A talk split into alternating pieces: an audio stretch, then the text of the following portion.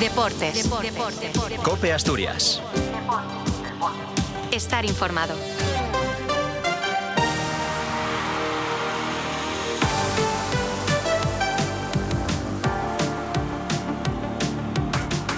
Tres y 25, ¿qué tal? ¿Cómo estáis? Buenas tardes, soy Pablo Acebo, bienvenidos, bienvenidas. Arranca Deportes Copia Asturias en, en este lunes post jornada, después de un fin de semana que fue feliz en Oviedo y triste en Gijón. El Oviedo confirma lo que ya veníamos contando estas semanas, que es que va muy en serio. Le ganó al que era segundo clasificado, que era el Racing de Ferrol, en Amalata, eso hace una semana, y siete días más tarde le gana al líder, al Leganés, en el Tartire. Vamos, que en dos jornadas el Oviedo le ha ganado al segundo y al primero, y se ha metido en el playoff de ascenso.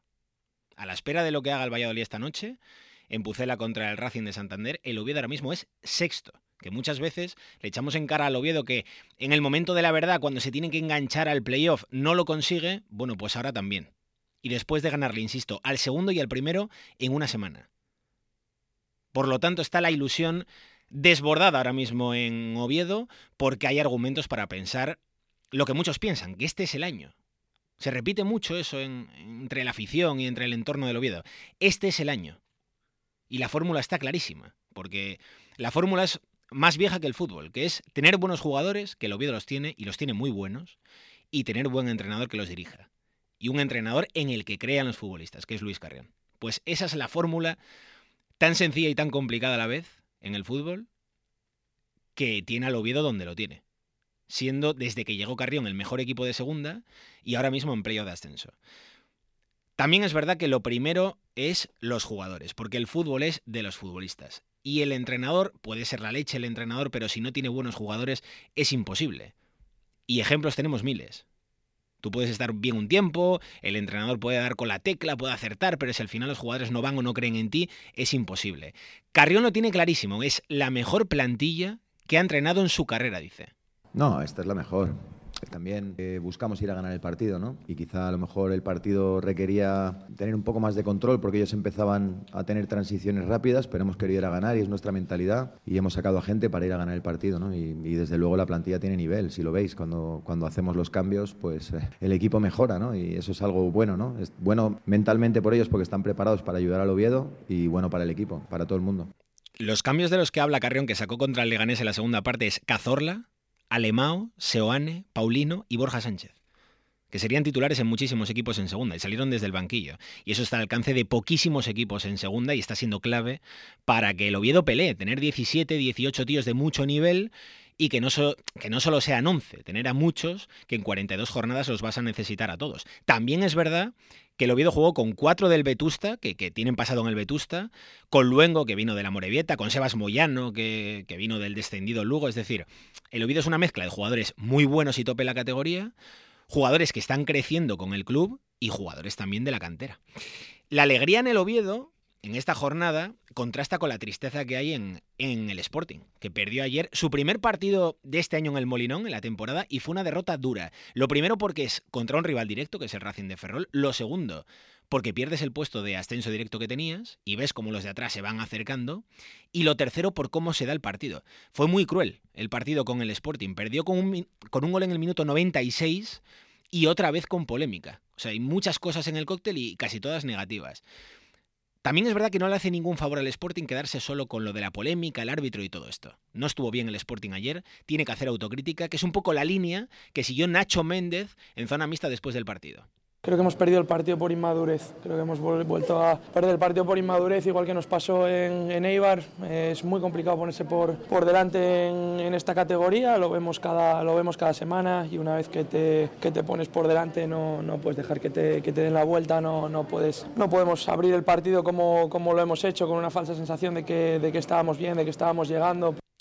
De los últimos 10 partidos el Sporting ha ganado dos, ha perdido dos y ha empatado seis. Pierde poco, pero también gana poco el Sporting. Y la sensación es que hay jugadores que les empieza a costar en lo físico en este punto de la temporada. Y además el Sporting es un, es un equipo que si no va al 100%, si va al 70-80%, se vuelve vulnerable.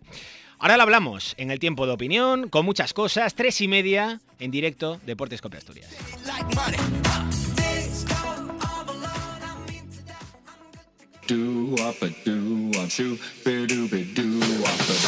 Deportes, deportes, deportes. Cope Asturias. Estar informado. Abrimos en Gijón, abrimos con lo más reciente, que es la derrota del Sporting ayer contra el Racing de Ferrol. Se queda cuarto el Sporting en la clasificación, a dos puntos del tercero, que es el Racing, a dos también del segundo, que es el Eibar, el que tiene el ascenso directo, y a seis del líder, que es el Leganés. El tema es que por detrás cada vez se va ajustando más todo y cada vez los rivales están más cerca del Sporting. Está a un punto el español que es quinto, a dos el Oviedo, el Levante y el Elche, que son sexto, séptimo y octavo, y después vienen Valladolid, eh, Burgos, equipos que están a tres puntos, el Valladolid con un partido menos, es decir, está todo apretadísimo y hay mucho rival por detrás. Falta muchísimo, son 24 jornadas las que van de 42, es decir, queda casi tanto como lo que va. Así que queda un mundo todavía. Lo de ayer no es una crisis ni muchísimo menos, pero sí es un aviso de que el Sporting está en una tendencia en la que le cuesta mucho ganar los partidos. Pierde muy poco, pero le cuesta mucho ganar y hay síntomas de agotamiento en algún futbolista, eh, la sensación de que el Sporting, si no corre, si no tiene espacios, le cuesta. Bueno, hay síntomas en los que trabajar para mejorar en, esta, en este segundo tramo. Y luego está la polémica, la enésima polémica arbitral que rodea al Sporting en un partido esta temporada. Borja García, muy buenas. Hola Pablo, ¿qué tal? Muy buenas. La polémica está sobre todo en el primer gol del Racing. Sí, sí, sí, porque además, bueno, ya sabes que hay mucha polémica también por las designaciones arbitrales de que si este fue aquel, eh, y lo estamos viendo ahora en primera con todo el tema del Madrid y del Barça, ¿no? Pues bueno, le pasa un poco al Sporting porque fue en este caso el mismo árbitro eh, en el bar que en Cartagena, que es, es Oskoz, el que diera que gol válido del Cartagena también tirando las líneas del fuera de juego que había traído un poco de polvareda y en aquel momento incluso había levantado más, eh, yo creo, enfado, ¿no? Que, esta decisión de ahora. Bueno, pues ayer fue el que decidió, el que decidió no pitar falta en ese forcejeo entre, entre Robert Pierre y, Álvaro Jiménez. Enemigo, enemigo íntimo ya de, Sí, eso parece, sí, sí. Ese gol de, Álvaro Jiménez es 1-1 justo después de ese, de ese forcejeo, ¿no? Eh, bueno, claro, eh, esa polémica dio, dio también sonidos, ¿no? En el, en el postpartido. Miguel Ángel Ramírez y, y, Gaspar Campos, por ejemplo, pues la vieron de esta manera. No ha habido una toma cercana de la acción de la falta a Robert Pierre. Eh, tenemos varias tomas y ninguna de las tomas da la posibilidad de poder verlo desde cerca para, ver realmente si hay falta o no. Y, en el segundo gol mm, han venido todos a decirme que, había un fuera de juego previo. Tengo que verlas, pero me parece muy raro que la primera jugada de Robert eh, vamos, yo creo que debería ser falta porque no va a dejar al delantero solo, ¿no? Y la fuera juego no tengo ni idea, la verdad, no, no las pude ver. A estas horas habréis visto todos ya el vídeo de la de Robert Pierre, eh, los que lo visteis en directo si no después en diferido. Y la segunda, que, que, igual hay gente que no la ha visto en el segundo gol, se pide un fuera de juego posicional del delantero del Racing de Ferrol, hay una prolongación y ahí ese Sabin Merino, el que está en fuera de juego posicional, no, no toca el balón, no interviene en la jugada, pero Cali Izquierdo despeja por la presencia de Sabin Merino. Claro, yo lo hablaba en la reacción esta mañana. Em, es un poco la, posicional del otro día, por ejemplo, en, en, el, que le pitan al Barça con, con Sorloth en el gol de Gerard Moreno. Ahora hay fuera de juegos posicionales, pero unos los pitan, otros no. Bueno, el cabreo del Sporting sobre todo viene por la jugada de, de Robert Pierre, que es una falta del delantero sobre el defensa que se pitan 99 de cada 100. Y eso muchas veces lo utilizan los defensas en esas situaciones para parar los ataques. Muchas veces van al suelo, les pitan falta y paras el ataque. Yo creo que es eso lo que interpretó el árbitro, el de campo, pero el tema es que luego el del bar no le corrige, porque luego viendo el vídeo para mí hay falta, sinceramente. Es decir, Robert Pierre va por un lado, el jugador del Racing de Ferrol se cruza por el otro y le tira. Es decir, tú si ves el vídeo, es muy evidente. Es muy evidente. Tampoco me parece un escándalo porque, porque bueno, pues son jugadoras de fútbol que, el árbitro interpreta, pero me parece un error. Y, y, es verdad que el nivel de quejas del Sporting ayer no fue muy grande, seguramente interpretando eso, que es fútbol que es una decisión que se toma, no es como la de las líneas de Cartagena, que ahí sí que había mucho cabreo, como decía Borja. Pero yo creo que el error es manifiesto. Más allá de que nosotros eh, pues lo analicemos desde aquí, que sea un equipo asturiano, yo creo que es evidente que, que, es normal que la afición del Sporting y que el Sporting estén cabreados porque es una jugada que, insisto, se pita 99 de cada 100. Esta mañana ha habido entrenamiento de mareo, bueno, suave, ¿no, Borja? Para, sobre todo los que no jugaron ayer. Sí, nada, sesión de, recuperación y, eso, los que menos carga de minutos eh, que tuvieron ayer hicieron algo sí más intenso, pero bueno, el nombre propio de la semana va a ser el de Campuzano, ¿no? Que ayer lo veíamos retirarse con esa mala cara, con esas molestias, una más de, Campuzano, en este caso en el isquio, y bueno, evidentemente pues pruebas y, ver qué es un poco lo que puede tener el jugador. Tiene pinta de que no va a estar esta próxima jornada Campuzano, lo, lo bueno es que vuelve Yuca y que Mario González, que ayer eh, empezó un poco a rodarse, todavía le queda, pero bueno, mm, tiene soluciones ahí Ramírez para solapar la baja de Campuzano, que es eh, evidente que, que, no va a estar, yo creo, mínimo esta semana. Y luego el otro nombre propio en el mercado es Barán. Se cierra el mercado el jueves, en la, digamos, madrugada, medianoche del jueves para el viernes. Y Barán tiene el interés del Norwich, de la segunda inglesa, pero la noticia hasta ahora es que en el Sporting están convencidos de que se va a quedar y el futbolista no termina de ver que el Norwich sea una mejor opción más allá de lo económico que el Sporting.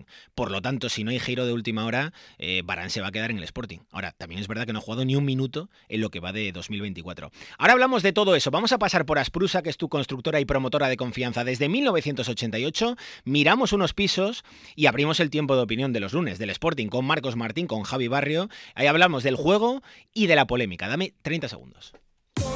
¿Quieres vivir en el centro de Gijón? Asprusa comercializa excelentes viviendas de 1, 2, 3 y 4 dormitorios en Marqués de San Esteban 21, junto al puerto y playa de Poniente. Áticos con grandes terrazas, vistas al mar, posibilidad de plazas de garaje y trasteros en el propio edificio. Excelente inversión, no lo dudes, y reserva ya por solo 12.000 euros. Infórmate en asprusa.com.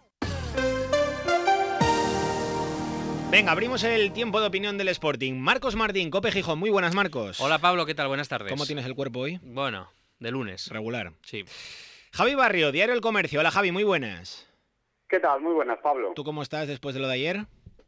Bueno, pues un poco disgustado, evidentemente, por, por el plano futbolístico, porque creo que el, el final del partido del Sporting es para hacérselo mirar y evidente también también por bueno la cuestión del bar y todo este tipo de cosas no pero sobre todo más por el plano futbolístico. Venga perfecto me viene perfecto el pie. Cuáles son las razones para vosotros de la derrota de ayer yo pienso yo vi ayer a jugadores tiesos físicamente vi, alguno que físicamente empieza a notar la temporada y luego también pienso que mm, los equipos que no le dan espacios al, al Sporting le vienen mal al equipo. Esas son las mías. Marcos las tuyas.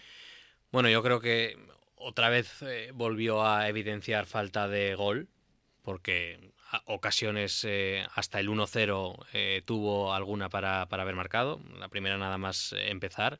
Después es verdad que no, sé si tiene que ver con el gol, pero coincide en el tiempo con que parece que hay un bajón físico en la, en la segunda parte, porque además en teoría cuando marcas el 1-0 es cuando precisamente un equipo no se te va a encerrar, vas a tener espacios y puedes aprovecharlo yo creo que es evidente también que hay unos errores eh, arbitrales o un error por lo menos eh, grande que afecta al Sporting, que no sé yo si a estas alturas ya eh, desconcentra a los jugadores o ya llueve sobre mojado y les, y les saca del, partido. Yo tengo la, sensación, que sí. Además, tuve la sensación desde el principio del partido ya que los jugadores están muy pendientes ya del árbitro, que hay cierta psicosis ahí con, con los árbitros. Porque el cambio hasta el 1-0 bueno, a lo mejor no era el partido más brillante del Sporting, pero tampoco estaba siendo un partido, bueno, para tirarse de, los pelos. Eh, pero después del 1-0, el partido es muy, muy, muy malo. Muy malo. Después luego tienes esa dosis de mala suerte. Bueno, en fin, cosas que pasan. De la polémica hablamos ahora. Javi, ¿tus razones? A ver, eh, parto de la base de que el Racing de Ferrol me parece un equipo muy meritorio y que está muy bien trabajado. A mí me gustó mucho. Y después, a partir de ahí, eh, evidentemente es lo que decía Marcos, creo que falta acierto, sobre todo en, bueno, en la primera mitad. También al Racing de Ferrol, porque creo que tiene dos ocasiones muy, muy claras también para ponerse por delante. Pero sorprendentemente de todo, a mí lo que me extraña es que cuando te pones eh, con el gol a favor, eh, el equipo siguió jugando como, bueno, intercambio de golpes, concediendo muchos espacios atrás, siendo el Racing de Ferrol un equipo muy rápido, sobre todo eh, por las bandas, no sé, mm, me da la sensación, es verdad que haces un análisis muy a toro pasado, ¿no? Pero de que el partido en ese momento demandaba más pausa, más control de balón, no sé, no seguir jugando a este correcalles y después sí coincido eh, con vosotros en que creo que el equipo de paso factura el, plano físico sí. y también creo que hubo una mala lectura en, en los cambios, ¿no? Me sorprendió no sé, por ejemplo, ver que no entrase Roque Mesa, un medio centro veterano, en un momento en el que el partido estaba tan alocado. Me sorprende también muchísimo lo de Barán. Lo de Barán sí que me sorprende. A mí también. Pero me parece muy, muy, muy llamativo que no haya jugado todavía ni un minuto y ayer tampoco que fuera un partido para él. No sé, creo que el final del partido del Sporting es eh, para analizarlo y, verlo bien. Hay un punto también de infortunio y de mala suerte, evidentemente, pero creo que también, bueno, el partido con el con el 1-0 se desgobernó eh, totalmente y el equipo ayer estaba sufriendo en, en defensa, ¿no? Sobre todo con los balones a la espalda. Em, ¿Pensáis que tiene fondo de armario el, Sporting? Eh, yo os digo ayer gente que estaba en el banquillo. Villalba, Mario González, Keipo, Barán, Pascanu. Es decir, mm, bueno, son jugadores más o menos de, nivel. Pero yo sí tengo esa sensación de que no sé si tiesos, ¿eh? igual antes la expresión fue demasiado... Pero por lo menos sin chispa. Hasta la semana pasada había fondo de armario. Eh, Yo creo que lo hay, ¿eh? Lo que pasa es que la semana pasada el entrenador acertó con los cambios y ayer no estuvo acertado. Hmm. Primero porque tardó demasiado, yo creo que todo el mundo era consciente de que el centro del campo del Sporting estaba sufriendo. Y, luego, no sé, él sabrá más que nosotros, pero eh, yo sería, Nacho Martín sería la última opción eh, que hubiese elegido para, fue raro para salir al terreno de juego. Que ni Roque ni Barán, fue raro. Luego es verdad que hay otros futbolistas que, bueno, que a lo mejor no... Digo lo del fondo de armario porque hay gente que piensa que, el Sporting no tiene fondo de armario. Yo creo que lo tiene, ¿eh? Javi, ¿tú qué crees?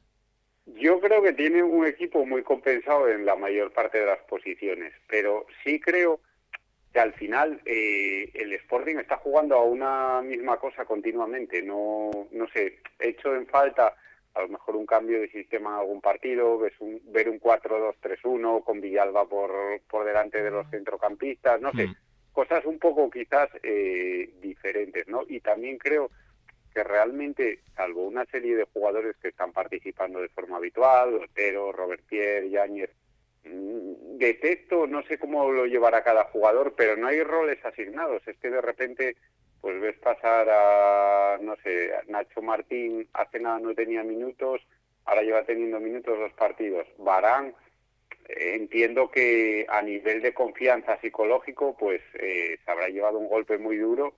Eh, lleva sin jugar en todo este 2024.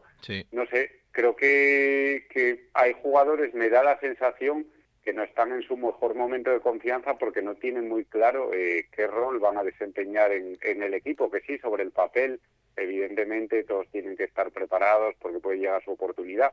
Pero bueno, creo que la gestión que está haciendo Ramírez es atípica en muchos aspectos y el no tener claro quién son los titulares, quién son posibles suplentes, no lo sé. No, bueno, pero para mí eso también hace que muchos estén en la rueda, ¿eh? Es decir, yo creo que también hay muchos jugadores que, que, ven que pueden jugar y que pueden ser importantes y te mete 18, 19 en la rueda. Es decir, a Ramírez le hemos alabado muchas veces la gestión de vestuario en cuanto a que tiene muchos futbolistas metidos en, en dinámica. Pero, por ejemplo, hay casos que me llaman la atención, eh, el caso de Diego Sánchez mismamente, ¿no? Diego Sánchez es un jugador que hace un gran partido eh, en su primera titularidad y ha desaparecido. Ya.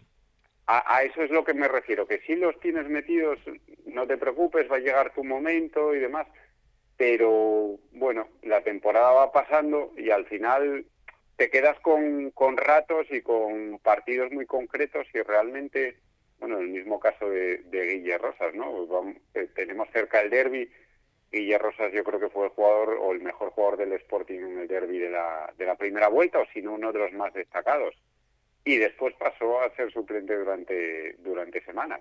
Entonces no creo que quede muy claro si tú haces un buen partido que te vas a consolidar en el, en el once titular. A eso me refiero un poco, ¿no? Es que, a mí me parece muy importante la aportación de todos estos jugadores que estamos hablando, porque es que creo que los que están acumulando tantos minutos van a tener que parar un poco. Yo creo que el Sporting, uno de los grandes secretos es que ha ido al 120% todo el año, que está, está jugando un ritmo tremendo, eh, de muchísima intensidad, y yo veo futbolistas y pongo nombres. Veo a Cote, veo a Gaspar, veo incluso a Nacho Méndez, jugadores que se están empezando a notar los minutos porque es normal. Entonces todos estos de atrás tienen que, empezar a aportar. Sí, lo de Nacho Méndez, a mí, ayer Nacho Méndez, eh, no en el último tramo, en el partido en general me recordaba al de antes de, la lesión, que no sé si es una cuestión física en, este caso. Lo que pasa con la gestión del vestuario es tal cual lo que está diciendo Javi Barrio. Lo que pasa es que luego puede haber debate de si esto es positivo o es negativo, porque menciona a Diego Sánchez o, a Guille Rosas, pero también visto desde el otro lado se puede mencionar a Rivera o, a Campuzano, que le han dado mucho al, equipo y de otra manera pues, pues, seguramente no hubiesen, no hubiesen sumado. Sobre la polémica, ¿qué? Venga, vamos a, vamos a abrir el melón. Em, Marcos, tú que empezabas antes, el, gol de Álvaro Jiménez, que es el empate del Racing de Ferrol, y esa falta sobre, sobre Robert Pierre. ¿Qué te parece la jugada? A mí me parece falta. Y al árbitro, sí, a lo mejor es que no la vio, pero pita una exactamente igual en el último minuto de Sabin Merino pero exactamente igual. Un agarroncito así por detrás que, lo pita. No sé por qué el señor del bar mm, considera que no tiene que ir por lo menos a, revisarla, la verdad. Un tipo querido ya por el Sporting Sí, Scott. Sí, sí, claro. Eh, en segunda división los audios no sé... Sí. Yo no los escucho, quiero escucharlos todo, todo, el partido, a ver si los filtran también. o sea que para ti falta indiscutible. Para mí sí. Javi. Para mí es un agarrón, para mí es falta y, se tendría que haber revisado. Yo este tipo de situaciones de, bueno, es una falta leve, tal, creo que cuando hay una falta es falta y, bueno, se tiene que, señalar, ¿no? Y en este caso sí que veía o leía en las últimas horas mucha crítica hacia Robert Pierre y demás, porque también, bueno, es eh, quizás que se, que se dejó ir al suelo pronto. Yo creo que se escurre o me da agarrón, no me da la sensación que él haga por, por caerse y sí me da esa sensación, ¿no? Que, es falta, pero bueno, no sé, es, una más, no se revisó. Y me sorprendió después, eh, me llamó mucho la atención en zona mixta y en, y en sala de prensa el propio Ramírez, que esta mm. vez se enfrió un poco el, mensaje. A lo mejor esperaba alguna crítica más, pero fue todo lo contrario. Me gustó mucho el análisis, por ejemplo, de Nacho Méndez, pero nadie quiso apuntar mucho a desgastar un poco, pero tampoco lo tenía muy claro, no sé. Bueno, señores, pues nada, hasta aquí el tiempo de opinión de este lunes. En este lunes que es una resaca negativa, pero nunca yo veo que no escampara. ¿eh? Sí, sí. hombre, yo firmaba a estas alturas. ¿El Sporting está cuarto? Sí, sí, sí. Pero sí, las cosas se ven negras hoy. Marcos Martín, venga, que sale el sol, hombre. un abrazo. Gracias, chao. Javi, un abrazo para ti también. Un abrazo muy fuerte, compañeros. Venga, dame un minuto que es lo que tardo en llegar a Oviedo. El deporte se vive en el partidazo de Cope con Juanma Castaño. Manolo Lama. Hola Manolo, muy buenas. Muy buenas, Juanma Castaño. ¿Has visto, revisto todo lo que ha sucedido en el Bernabéu? Todo, lo he visto, lo he revisto, todo lo que dicen nuestros árbitros. los audios, ¿has oído los audios? También he oído los audios. Yo lo que creo es que esto es un guirigay, que unas veces interviene más el árbitro de bar que el árbitro de campo, que otras veces el árbitro de campo le dice, para, para, no me digas, ponme la imagen y cállate, que ya decidiré yo sobre la imagen, y que seguimos en lo mismo. De lunes a viernes, desde las once y media de la noche. La mejor información deportiva y el mejor análisis lo encuentras en el partidazo de Cope con Juanma Castaño, el número uno del deporte. Ven a la Cañada Real Molinón. En la Cañada tenemos cocina abierta todo el día. Ven a probar nuestro menú carta de lunes a sábado. Disfruta con los tuyos en nuestra gran terraza con pantallas en pleno corazón del Molinón. Vive los partidos del Sporting en la Cañada, en los bajos del Molinón. ¿Ya nos conoces? ¿A qué esperas? Ven a la Cañada.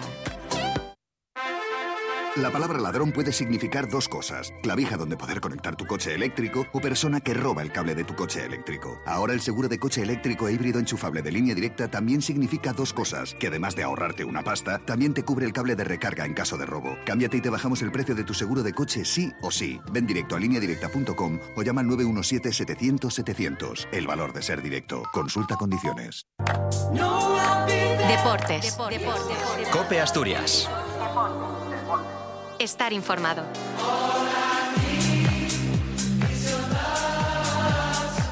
Venimos de una resaca negativa la del Sporting después de la derrota contra el Racing de Ferrol. Aún así, ayer 20.096 en el campo, un domingo a las 9 de la noche, ¿eh? y con 1.500 de Ferrol, que también es una barbaridad, como si fuera fiesta hoy en, Ferrol. Y recibimiento al equipo, quiero decir, que, que la gente está ilusionadísima con el ascenso en Gijón, y no veas en Oviedo porque el Oviedo viene de ganarle al líder y de ganarle al segundo en dos, en, bueno, en dos semanas no, en siete días. Al Racing de Ferrol primero, en Amalata, y al Leganés en el Tartier, en un partido impresionante, ganando en el 89, con un golazo de Paulino. Es decir, todo buenas noticias, recuperando jugadores, dominando los partidos, jugando bien, así está el Oviedo. Y está la ilusión desbordada Borja en la calle y luego también el asistencia al Tartiere, que para mí es otra de las noticias. Es decir, eh, toda la gente que metió el Oviedo este fin de semana después de eh, asistencias igual eh, bajas durante la temporada, este fin de semana ha sido buenísima. Sí, sobre todo por encima de la media, ¿no? Que, ha, sido la, ha sido la segunda mejor entrada de la temporada después del derby. 19.926 espectadores, es decir, 20.000, vamos, la 20.000 espectadores prácticamente. Es la segunda mejor eh, por detrás de, ese derby contra el Sporting, sumado también al récord en la campaña de abonados en, las últimas semanas. Y bueno, pues todo ese ambiente que se conjuga un poco de la mano de los resultados del equipo, ¿no? Lo, comentaba, por ejemplo, Paulino, que, bueno, pues sin duda fue el gran protagonista, ¿no? De, de la victoria después del partido. Una pasada. Yo creo que hoy sí que lo de la gente, yo siempre lo recalco, pero lo de hoy es, ha sido diferente. He notado, he notado a la gente más, como más volcada. Incluso el 0-0 se hacía un poco más largo y creo que la gente estaba, estaba increíble con el equipo. O sea, hoy ha sido un ambiente que ojalá todos los días pueda ser así. Yo hoy estaba en el banquillo y notaba una sensación de que todos ya confiábamos, de que vemos que es posible. De... Fue brutal el ambiente, ya no solo por toda la gente que había, sino por el hambre que tiene la gente en Oviedo, de que pasen cosas buenas y, están pasando, porque el Oviedo está en playoff, a falta de lo que haga el Valladolid esta noche, en, su campo, así que es un partido que el Valladolid puede ganar y, y el Oviedo puede terminar fuera del playoff pero el Oviedo está muy bien, muy bien. Y la sensación en la gente, lo vamos a hablar ahora, es que este es el año. O sea que, hay un optimismo impresionante. La noticia hoy lunes, más allá de la resaca positiva en el Oviedo, es que Luismi se queda. Sabéis que tiene una oferta del Juárez mexicano, pero el Oviedo no ha encontrado recambio, que es lo que os contábamos esta semana anterior. El Oviedo estaba pendiente de su recambio. Si encontraba un recambio bueno y que le convenciera, Luismi podría salir, porque la operación económica era buena para todas las partes, pero no lo ha encontrado. Lo de Enfulu se ha complicado, el jugador de Las Palmas, no ha encontrado nada en el mercado en el Oviedo y si no hay un giro eh, de última hora radical en los acontecimientos, Luis se va a quedar porque lo que tiene claro el Oviedo es que no quiere debilitar la plantilla. Viene a hablar del Oviedo hoy alguien que es de casa, para nosotros es de casa porque es parte del equipo de Copia Asturias, pero claro, llevaba mucho tiempo entrenando al caudal, hubo que separar, pero ahora vuelve. Dame 30 segundos, paso por Adarsa y saludo al gran Luis Rueda. Pídele más a tu día a día. Nuevo clase A de Mercedes-Benz. Más inteligente con su sistema MBUX 2.0. Más eficiente en su versión híbrida enchufable con hasta 80 kilómetros de autonomía eléctrica. Y más deportivo. Nuevo clase A. Más clase para tu día a día. A Darsa. Concesionario Mercedes-Benz en Siero, Gijón y Avilés. 15 horas 52 minutos en directo. Me encanta esto que voy a hacer ahora mismo. Mister Luis Rueda, muy buenas. Hola, ¿qué tal? Buenas tardes. ¿Cómo estás, hombre? Todo bien. ¿Cómo, cómo, cómo va el periodo post-caudal? Eh, ¿Cómo, ¿Cómo vas ahora? Bueno, pues igual que antes. Eh, sigo ligado al fútbol, lo que pasa que ahora, como digo yo, siempre que, que dejas un banquillo, pues te mm. intoxicándote un poco, ¿no? Estás de vida contemplativa ahora, viendo fútbol y demás, ¿no? Tranquilo. Eh, en mi caso, me suceden dos cosas. Una, que no veo el fútbol de la misma manera que cuando estás entrenando, que te dedicas mucho más a ver categorías eh, de la que estás trabajando o posibles rivales o una categoría superior e inferior por el tema de futbolistas y que ahora lo ves más como aficionado y eso incluso lo notas a la hora de, de disfrutar. No, no estás viendo un partido eh, con lápiz y papel, como me pasa a mí en algunas veces. Pues con el Oviedo estarás disfrutando este año, Luis, y sobre todo de, menos a más. O sea, en los últimos eh, días, últimos meses, está siendo tremendo. Sí, la verdad que los números invitan al optimismo, siempre con la cautela que tiene que tener esta categoría de segunda división. Eh, lo estamos viendo que un recién ascendido como el Racing de Ferrol está luchando con los poderosos y si nos vamos a primera división estamos viendo como un equipo como el Girona eh, está luchando la liga, ni más ni menos. Eh, lo que pasa que en el tema del Oviedo eh, los números van muy proporcionales o van muy en relación a, lo que se ve, ¿no? perder un partido de 17 está al alcance de muy pocos. Hmm. y después tener un equilibrio jugando con jugadores de este corte y con ese con esos guarismos defensivos eh, te da una clara idea de que no solamente eres un equipo con un estilo y una capacidad muy buena en el aspecto ofensivo, sino que defensivamente eh, estás recogiendo, bajo mi punto de vista, los frutos de trabajos anteriores como de Cervera o de. Sí, eso lo dijo Carrión, además, más de una vez, que esa parte la tenía que aprovechar. Escucha, te voy a hacer la pregunta que se está haciendo mucha gente y el comentario, Luis, que seguramente a alguien le escucharías estos días, o estas semanas, o estos meses. ¿Este es el año del Oviedo? ¿Qué crees? Bueno, eh, quizás no es que sea el año del Oviedo, sino quizás es el año en el que se están, se están juntando varios factores, y para mí muy determinantes. Primero que hay portero, o mejor dicho, portero ha habido siempre, pero primero hay un portero que para todos, o para gran parte de los aficionados y, y del público, te puede ganar puntos. En segundo lugar, que el equilibrio defensivo y la, estructura defensiva es la misma que años anteriores. Y por ahí es donde se consiguen, se, consiguen los éxitos, o mm. se consigue que un bloque pueda hacer puntos a la larga. Después que el centro del campo ha ganado muchísimo con Santiago Colombato. Eso es evidente. Vaya jugador, Luis, madre mía. Y, después que por fuera tenemos demasiadas más variantes que tulipanes. ya, y ahora más, con Dubasín y con Borja más todavía, claro. Eh, evidentemente. Entonces, claro, cuando tú tienes eh, una buena portería, la defensa es la misma que los últimos dos, tres años. Eh, centro del campo ha ganado en estructura, calidad, no solamente ofensivo y defensivo, y por fuera tienes variantes con un pie tremendo, con velocidad, diferentes estilos de futbolista que se meten por dentro, que se pueden meter por fuera, como, como, ya, como ya no, gente con pierna cambiada. Eh, yo creo que la plantilla del Oviedo ahora mismo no es que, respondo a tu pregunta, no es que estemos o que este sea el año, sino que es que yo creo que es el año en el que tenemos una concepción de plantilla y más nivel en la plantilla. ¿Es la, la, mejor plantilla, Luis, crees, por perfiles, por, por calidad y tal, la mejor desde el ascenso a segunda, que es otro debate que hay en Oviedo? No, no, sin duda. Sí, ¿no? Sin duda, sin duda. Yo recuerdo a Anquela, eh, que hizo una temporada, temporadas fantásticas y estuvo muy muy cerca de, eh, que tenía una gran delantera como Miguel Linares y Tochel, pero después tenía Augusus y compañía. Con todo mi respeto. Y, o las temporadas de, de Siganda o de Cervera. Yo creo que la plantilla de Oviedo ahora mismo es buena en cuanto a número, en cuanto a calidad y en cuanto a competitividad, porque encima es una plantilla que tiene una, un, empate en cuanto a edades muy diversa y muy buena. Estamos hablando de que hay futbolistas que vienen de, del Vetusta, de la cantera, eh, que son determinantes. Y, eso eh, hace que la plantilla sea muy buena, que jugadores como, como Bretones, como Jimmy, como, como, como Vicky, como Lucas, eh, tengan un papel súper importante. Masca por supuesto, pero ya no lo estoy nombrando porque, como digo yo, acaba de aterrizar. Pero que, que esos jugadores del requesón tengan ese peso específico, eh, si los juntas con futbolistas importantes, no solo en corporaciones, sino con gente como cesiones, como ha llegado como Leo, eh, pues hacen que, sin duda alguna, bajo mi punto de vista, estemos hablando de la plantilla de más capacidad y sobre todo más calidad, y se ve. Bueno, y ahí está la respuesta de la gente. Eh, récord de campaña de abonados, 19.000 y pico ya en el Tartier el otro día, ganando al líder. Es decir, la gente está como loca en Oviedo y no me extraña em, con este Oviedo que está en playoff. Vamos a ver lo que hace el Valladolid esta noche, pero que es que las sensaciones, por lo menos ahora, son muy buenas. Van 24 de 42, que queda todavía mucho. Luis, no sabes lo que me alegro de hablar contigo y espero que mm, sigamos hablando ya periódicamente. Me gusta mucho escucharte en la radio.